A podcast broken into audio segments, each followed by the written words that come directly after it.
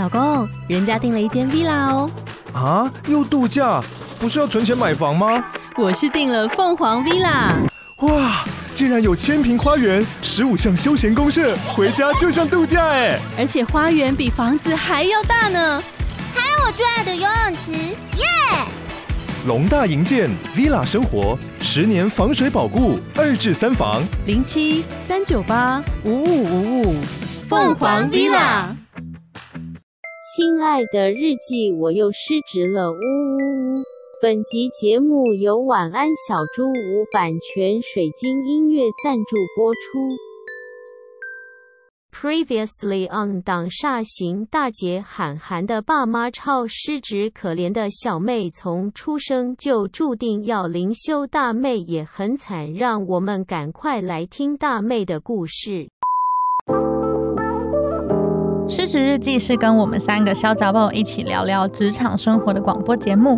失恋的时候会写失恋日记，失职日记的职是职场的职。我们每周会透过讲故事的方式聊工作大小事，聊那些年我们一起追的绩效目标，聊我们错付了多少青春在职场上。欢迎你们来到失职日记。大妹的话比较快，因为其实我大妹。因为个性的关系，他其实有点活在自己的世界里。那我觉得会是是蛮好的，好的 对。因为我大妹就是一个比较天然呆，然后比较傻大姐这样的个性，嗯、然后凡事就会觉得哦，就是可能。随遇而安呐、啊，这样子。嗯、然后他就是小时候就喜欢做一些甜点，或者是呃喜欢画画。嗯，所以他在就是在考高中的时候就决定要去读高职，这样子。他要读复兴美工。嗯，然后我也蛮蛮蛮开心他做这样的决定的。呃，我大妹我觉得她是我们家当中应该算是被忽略的人。嗯，因为她。真的成绩不太好。对，我们三个姐妹里面，我是成绩最好的，然后再来是我小妹，然后再来是我大妹这样子，嗯、然后。我大妹的那个成绩不好，大概是从小学就已经有端倪，就是除了有被我们那个补习班的数学老师顾好的数学以外，基本上所有的文科她都是不行的。而且她也一副就是她就是对那个没兴趣，就不爱念书嘛。对，但是我爸呢，就是在我我大妹还刚上小学的时候，可能他也没有。就是外遇的那么严重嘛，或者是他还是对于这个家是有一点重心在在这样子，所以他用了教育我的那套方式来教育我妹，就是所谓打骂教育。嗯，所以我妹当然达不成他要的标准啊，就是他要的标准就是我这种一百分的标准。可是我大妹是不爱念书，加上她就是比较。不会念书，嗯、所以他当然就是会考的蛮烂。天哪！对，所以我就记得说，就是呃，有某一次那时候我们已经搬回大直了，对，好像可能是我妹大概高年级的时候，快要升国中，但还是在小学。嗯，我记得我爸就是看了他的考卷，然后非常生气的跟他讲说：“你考那么烂，就是你这样以后要怎么办？你不会念书，你不爱念书，以后要怎么办？”你知道就是现在那个景气很差吗？你知道爸爸很可能会被资遣吗？我想说，Oh my god，连 oh my god, 连我都不知道什么是资遣了，他会知道什么资遣？真的，对啊，那个时候也没办法有智慧型手机那么方便。我想说，我想 Google 一下资遣，对，我想 Google 一下之前，我还要去庭院开电脑，真是麻烦啊。对，然后我就在客厅，然后听着，就是我妹在餐桌写作业，然后她那时候没书桌，她在餐桌，然后她就在餐桌，然后被我爸大骂，然后就说：“如果以后我被之前，你就是跟我一起去拾荒，我们就只能做这样子下贱的工作。”他没有说下贱啦，但他说我们就只能做这样底层的工作，我们就一起去拾荒。你想要拾荒吗？你不想的话，你现在就念书，你就是要考得很好。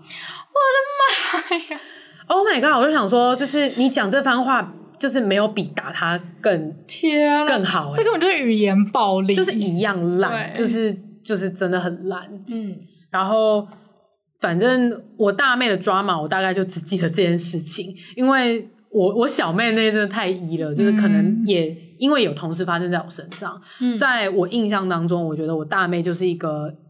呃，傻傻的，然后常常可以逗得长辈开心，因为他就天真天真的，然后从小长得有点胖这样子的小朋友，然后他也很很善良，我大妹真的很善良，但是他就是成绩不好，嗯，所以他就是被忽略，嗯嗯嗯，对啊，然后可能我我就是一个家里成绩最好的人，所以我爸妈势必是一定会在我身上投入关注。嗯，那我小妹又被有点被娇生惯养，嗯，对，就是被被我爷爷惯着，所以我大妹就是一个真的没有得到任何的爱的一个小孩。嗯，对。然后我妈，我我不太确定我妈跟她之间的关系，就是可能。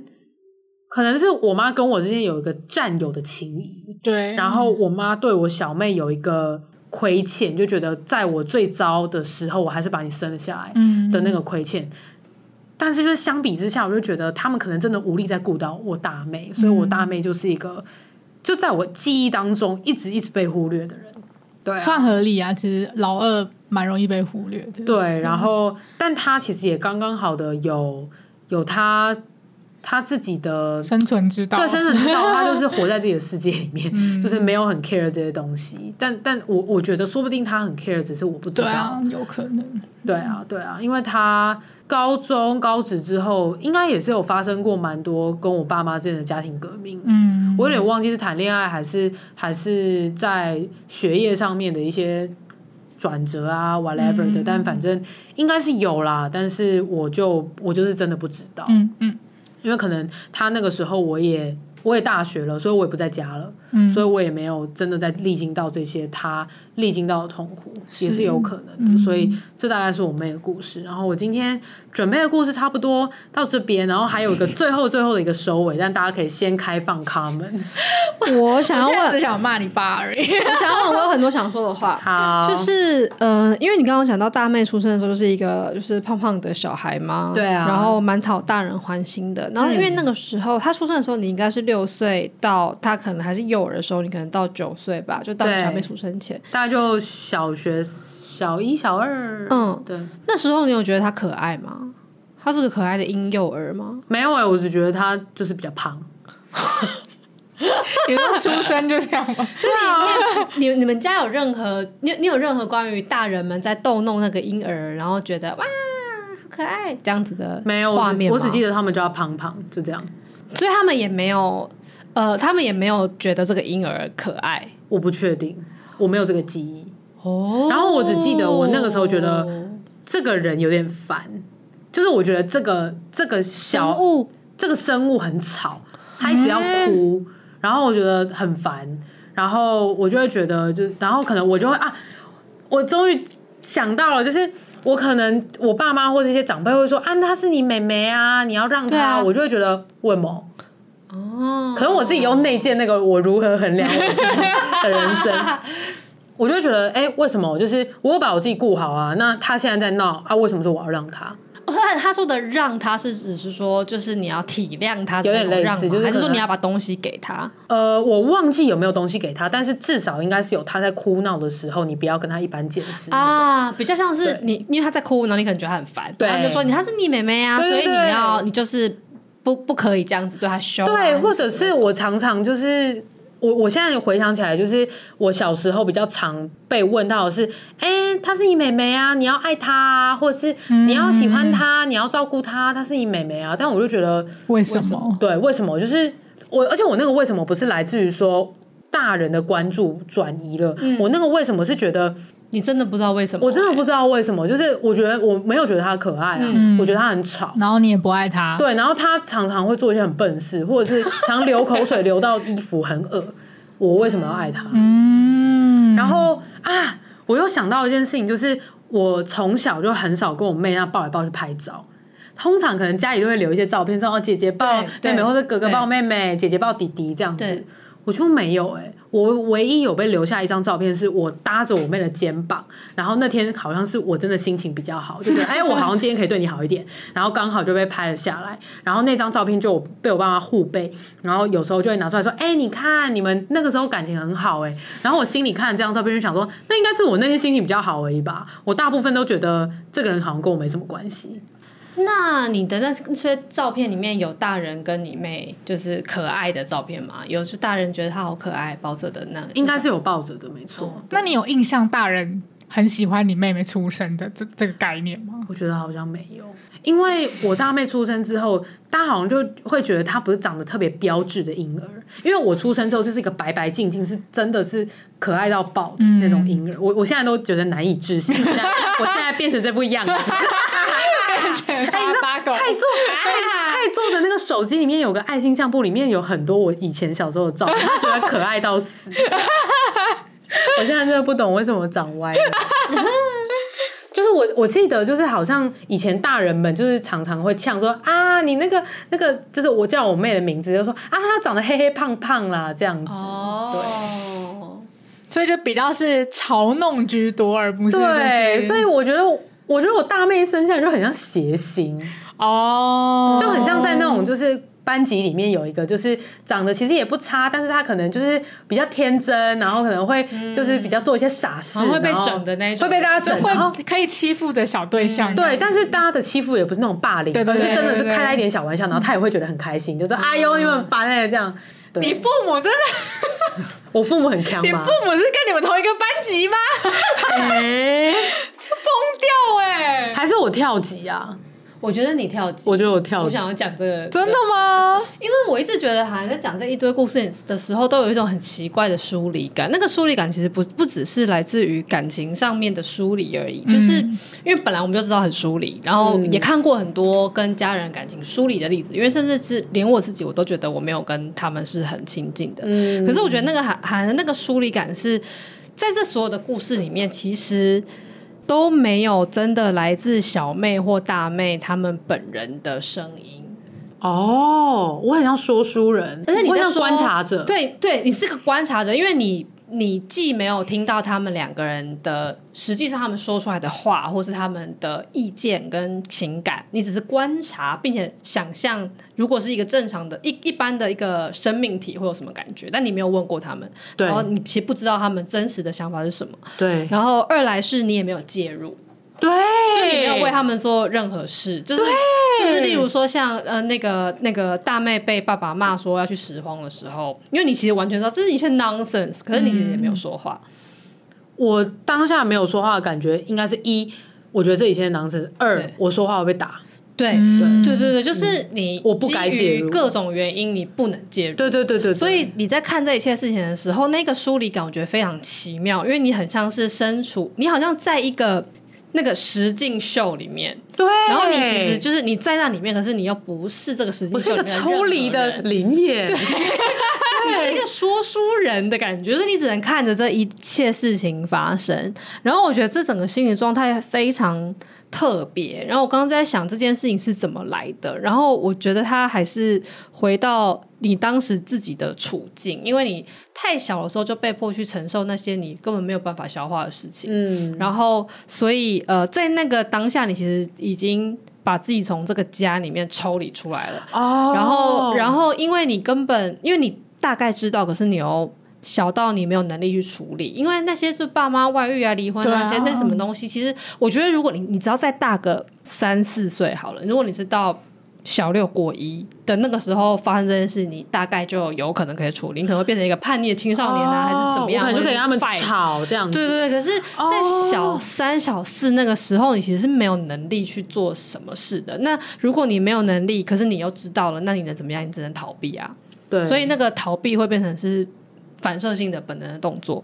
所以当后来又发生更多的 drama 的时候，你会倾向复制那个。你可以看见，然后你也会去看，你会去观察，但是你会倾向你不做任何事情，然后你也不去亲近，哎、然后不去接受这一切东西，然后就是把自己越推越远。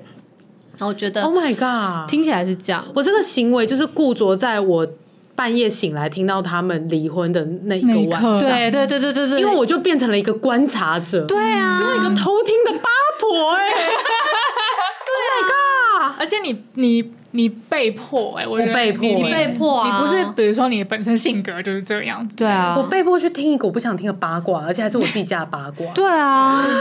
因为其实我觉得，虽然说你大妹在被打那个时候，你还你的确还小，然后那时候你如果反抗，你也会被打。但是随着你的小妹也出生啊，然后等等一切，其实你后来的你是可以有能力去为他们做什么的。然后因为他们又。小你很多岁，所以你其实绝对是有能力可以做些什么事情的。但是你已经习惯了，嗯、然后其实你也已经没有那么在乎这一些人了，所以你也就因为我去外面建立了我自己的生活，对对对，你就自己走在前面，所以之后你也没有对长大后的他们就是做一些什么事情。嗯，但是你能做的事情其实是反过来，是你去处理。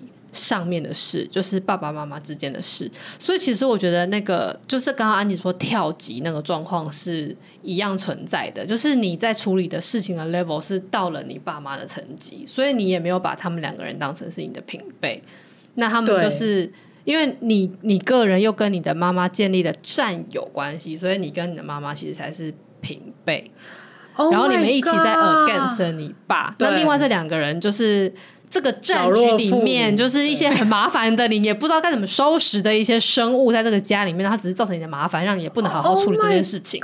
而且你会觉得说，哎，I'd rather 这两个人从来都不存在，因为这上面事就还没收拾完，你们不要来闹，好不好？然后在那边一直吵，然后制作更制造更多问题，然后你根本就已经不能解决了，然后他们又要来这边产生更多问题，所以你就是会把他们推推推到角落去，然后就想要上去处理上面的那些事。Oh my god！是这样。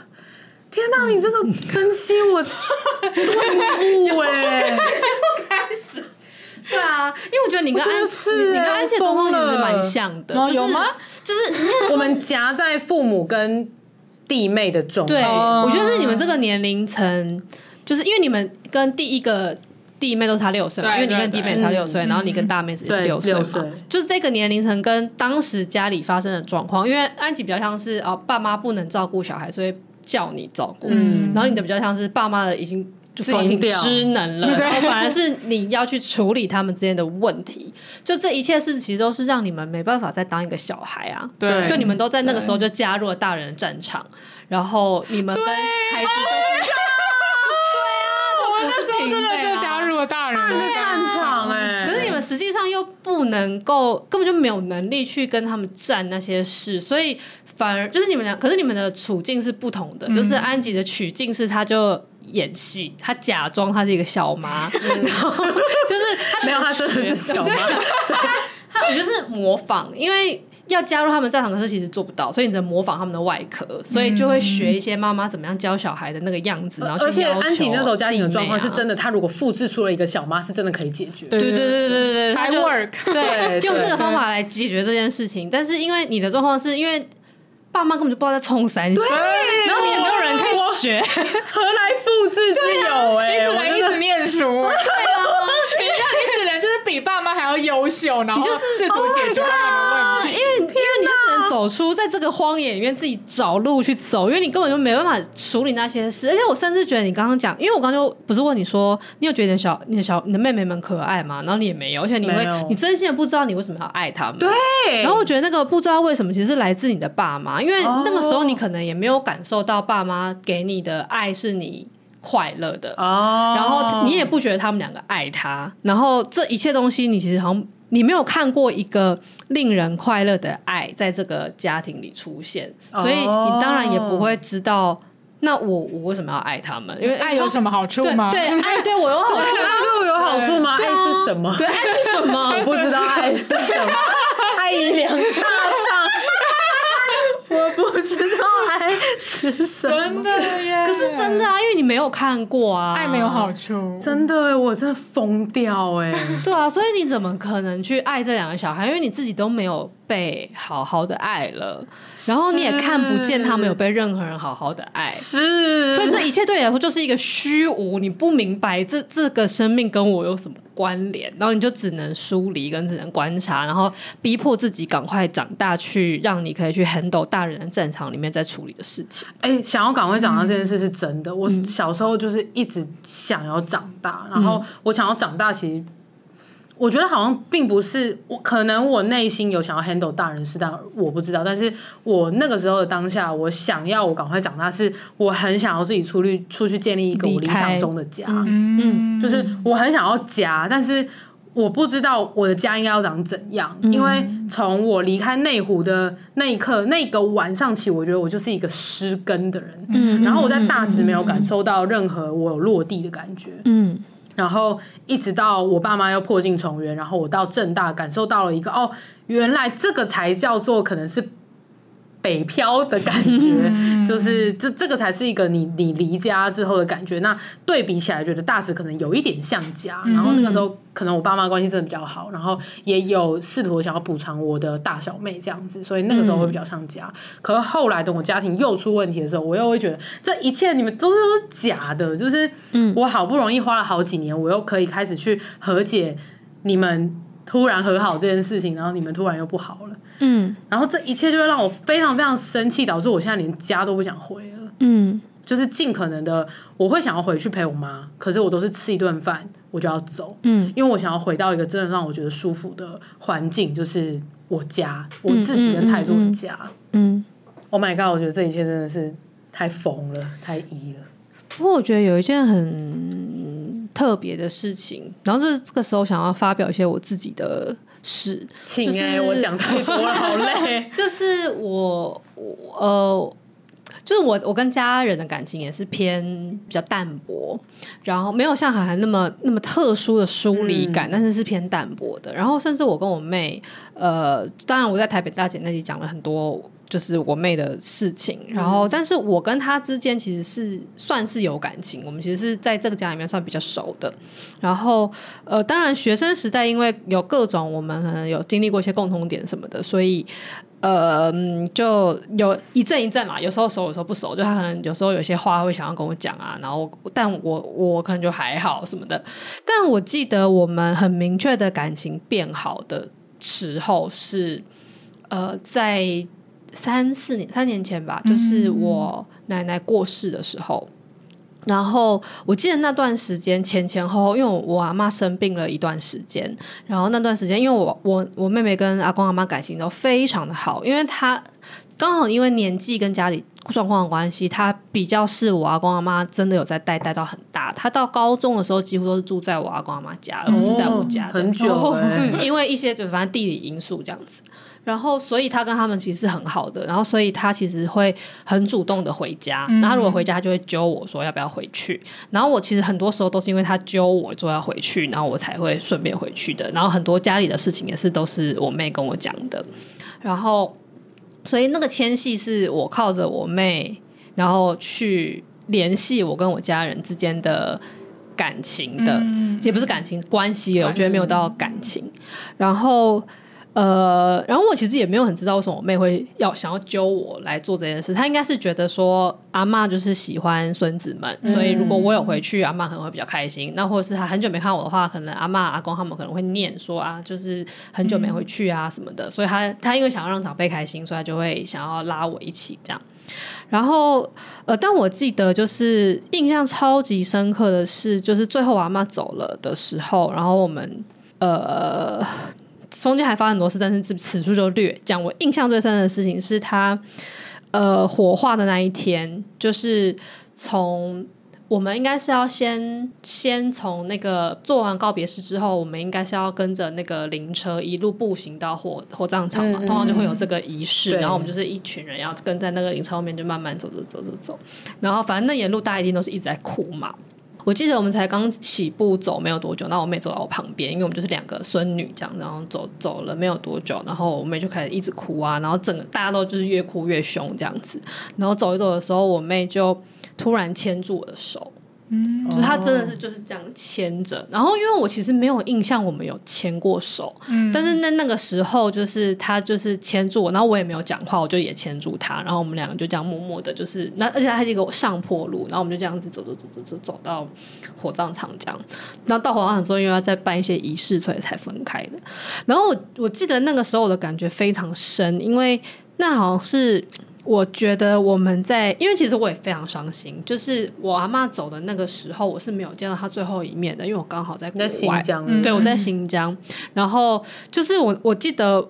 而且我在新疆那种深山里面，所以我甚至知道之后，我必须要花大概三天还是四天，我才有办法从那个深山里面又要转机又要干嘛才能够回到台湾。然后后来我回去的时候，他们说，就是阿妈在刚刚断气的时候，她的眼睛是没有合上的。哦，天哪！然后他他们还就是宝不会问说，就是有什么放不下。然后后来才说是不是那个谁还没有回来？哦是，然后他们就跟他讲说，我现在很平安，我在国外，我再过几天什么哪一天我就会回来了。然后他才说好，然后眼睛才合上。Oh my god！所以其实我那时候是非常非常难过的，痛心。对对对，而且就是我我觉得那是我人生第一次知道书上在说就是奔丧这个词是什么意思，就是那是奔回来。因为我记得我最后从应该是乌鲁木齐回台北的那一班飞机，我真的是沿路都在哭，在飞机上哭到就是空服是。就是看我这个这个小姐怎么了，然后还拿一些就是什么纸巾啊，然后什么什么来给我，就是我真的哭的太惨了，我就沿路这样子一直哭哭，然后然后又从从那个桃园机场到台北嘛，然后又从台北搭火车回家，因为他们都已经在在就是阿妈家那边了，然后搭回去，然后就是我记得那时候我一进门，就是他们就立立刻跪，然后就是这样子扑倒在我阿嬷的灵堂前面，在那边痛哭的那一种，然后就说妈我回来了什么什么的。对，反正呢，就是，就是我觉得我其实是非常伤心的。可是，因为当然最伤心的绝对是爸妈他们嘛，嗯、所以我好像也没有办法跟他们共享这个伤心。可是，在我妹就是牵住我的手的时候，我觉得我们是一起在面对这件事情。嗯，然后虽然说我们可能我们的伤心也不是完全一样的。那也许我妹还是比我要难过很多，因为她跟他们感情更好。嗯，可是我至少觉得我的伤心是是有人在陪伴的，嗯、然后他的伤心我也是可以陪伴他的。虽然我们不共享，不完全共享这个伤心，可是我们现在是一起在这里，然后一步一步的要去面对这一个我们都会觉得很可怕的这个事情。嗯，所以呃，我觉得在那个时候，我们第一次建立起一种战友一般的情谊。然后在那之后又面临家里又还是有很多事，包含我后我爸后来又生病了一次，但没什么事情，但就是生病啊。然后还有我阿公是今年哦，外婆去年过世，然后阿公今年过世，就是我这几年走了很多长辈，然后中间也有经历一些高光时刻，就是呃，我们可能就觉得说，天哪，我们一家四口。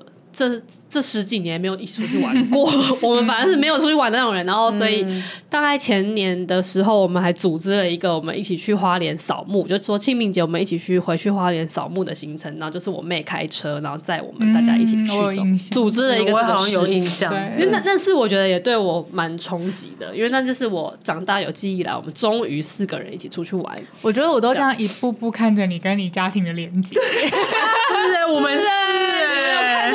转变对啊，是先我记得那个第一个看着你跟你家庭的关系，就是 你说你妈把烂坏掉的地瓜给你吃，这是最冲击的。就一路到现在，就他们会去你天母家，然后做家煮菜。对，但是我觉得那那那那几年的这这几年来，就从我阿嬷走之后的这一切事情，我觉得都是一步一步让我觉得。呃，不管是坏的，就是不是坏的啦，就是冲击的，就是像生病啊，嗯、然后也有陆续有长辈走，或者是好的，像是我们要一起组织起来说要去玩啊的这种事，他三号都是我妹跟我一起在面对这件事。嗯、然后虽然我们其实蛮各过各的人，而且我们个性差非常的多，然后我们的喜好。专长、人生道路的选择全部都不一样，对。但是在这件事情上，我们很松散的在一起面对家里的各种状况。因为我家其实也是很，就是有一些 drama，但跟那个 drama 的方向跟海岸就不一样。哦、我们家就是一些奇怪的，就是八点档式的，就是各种叔叔们的奇怪的故事这样。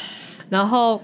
但我觉得是因为我们可以这样子一起面对这些事情，所以才好像有一部分也让我自己可以比较好面对我们家的状况。那我妹好像其实也需要有一个这样子的人跟她一起。虽然我其实相对起来蛮废的，就没有什么在贡献，但可能只是心灵上她知道有另外一个人一起面对她也会比较好一点。对啊，这样就已经很。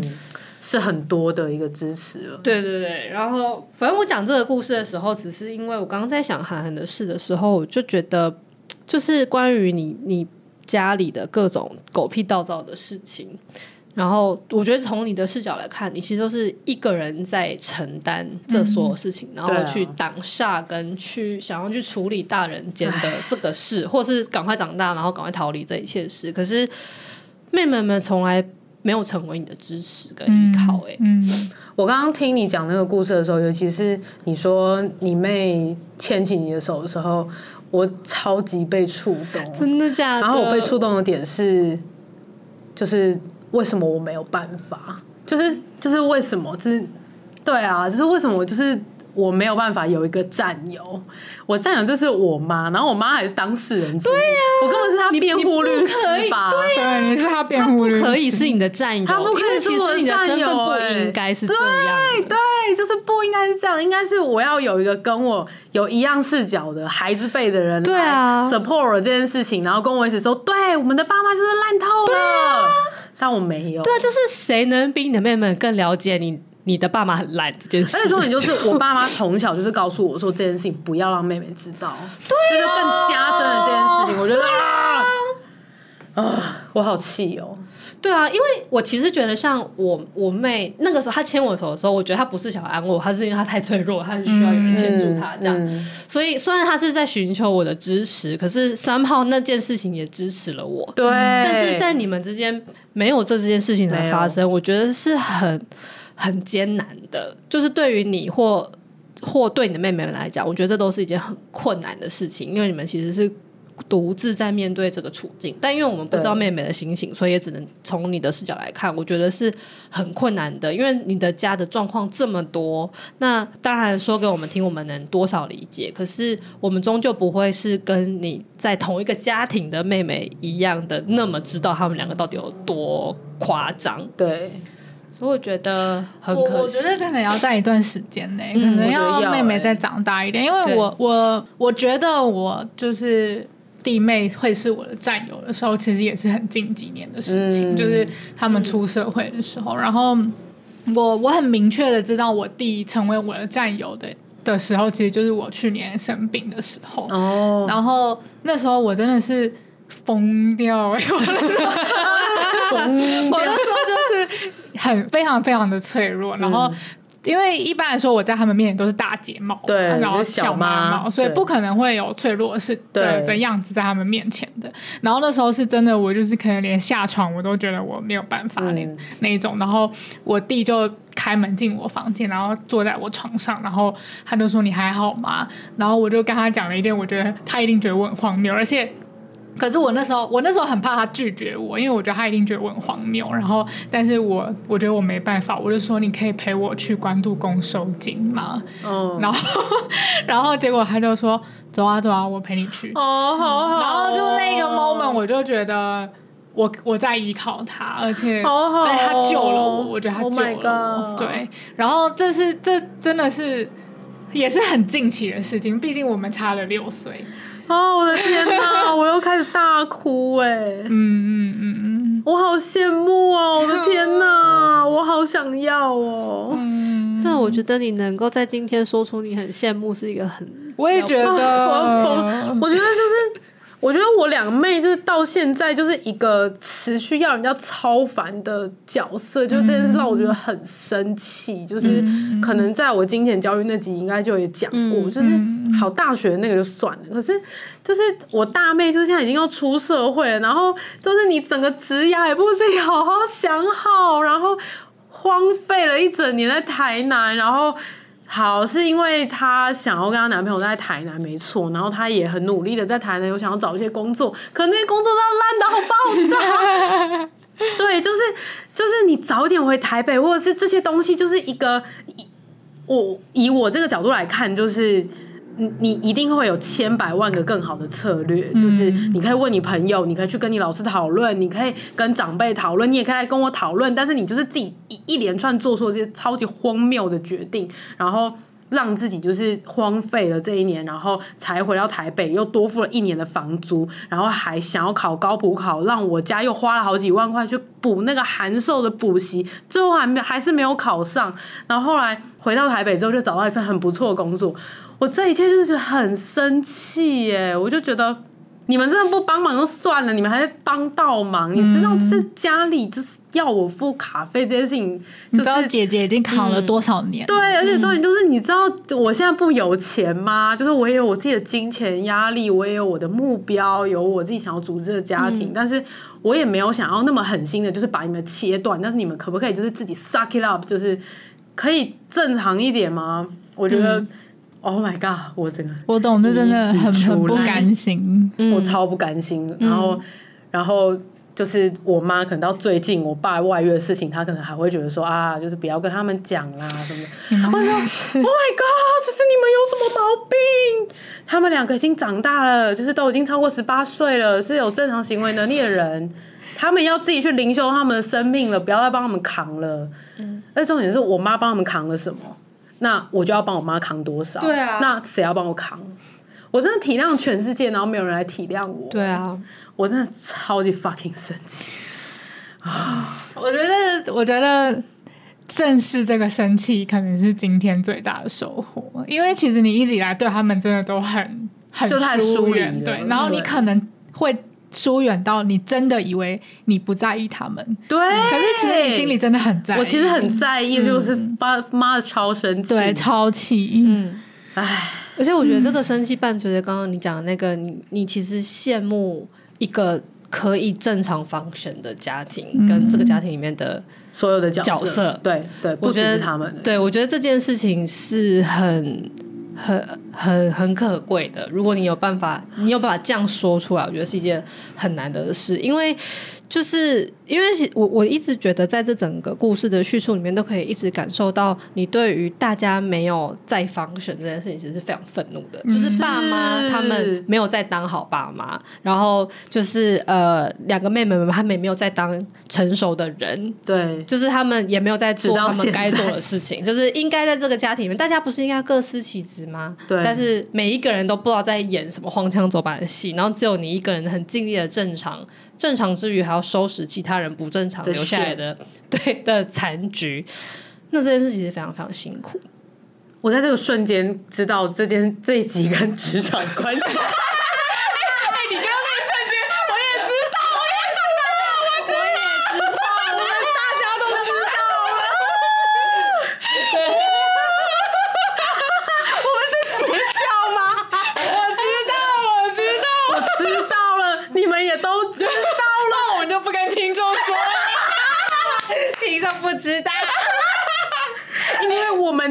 都在我们的家庭里面扮演那个唯一在发展的。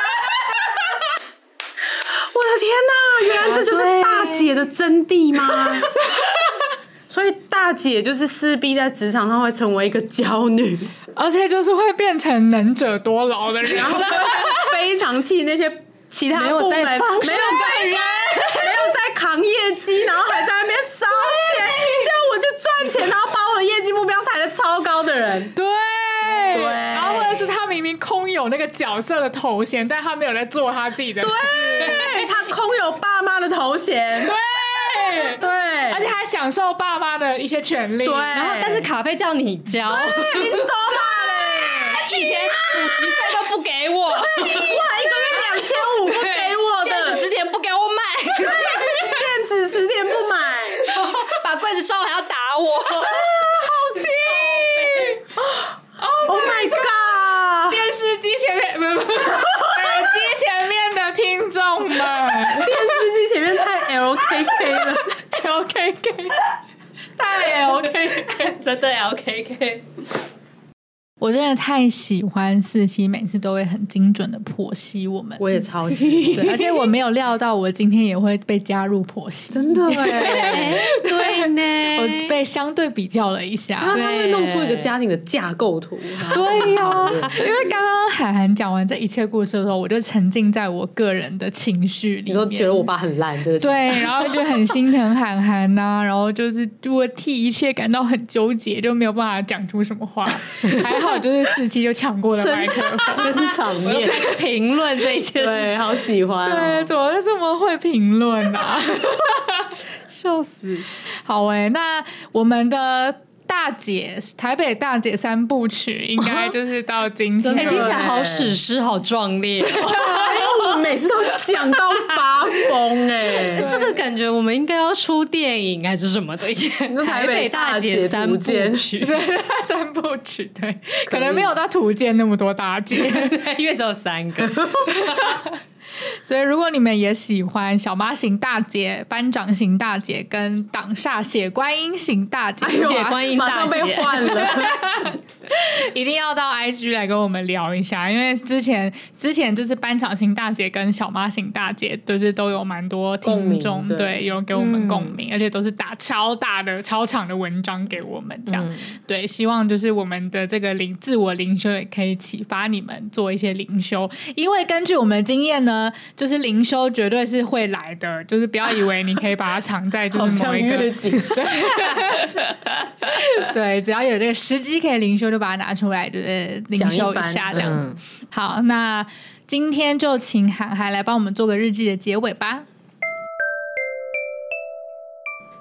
亲爱的日记，今天我终于发现自己对于妹妹们的心情。原来我一直夹在爸妈跟妹妹之间，在还需要爸妈照顾的年纪，同时参与着大人的战争。在今天与娇女梳理一番之后，我终于可以说出口，我真的好羡慕一个可以正常运作的家，但这也是现在我唯一能够做到的事情了吧。这集就讲到这里，欢迎大家在各大收听平台追踪失职日记。喜欢我们的话，可以追踪我们的 IG 和我们聊天，以及我们开抖内喽，欢迎抖内我们，让我们可以出去玩。然后，而我们真的要出去玩，耶！可以分享给大家吧？可以吧？可以啊！我们对，谢谢大家的抖内。对，我们在我们抖内收到一定的额度之后，我们决定把它花光，然后去花莲玩爽。对，就会就创造一些迷音来给大家。嗯、对对，就是有。感觉又会有很多干话可以分享给大家，或是一些创作。嗯，嗯，现在就是先让我们卖个关子。对，嗯、我们就力推每月一六八方案，教女助教女一路发。那四十一季下周见啦！我是主持人安吉，我是涵涵，我是四七，大家拜拜，拜拜。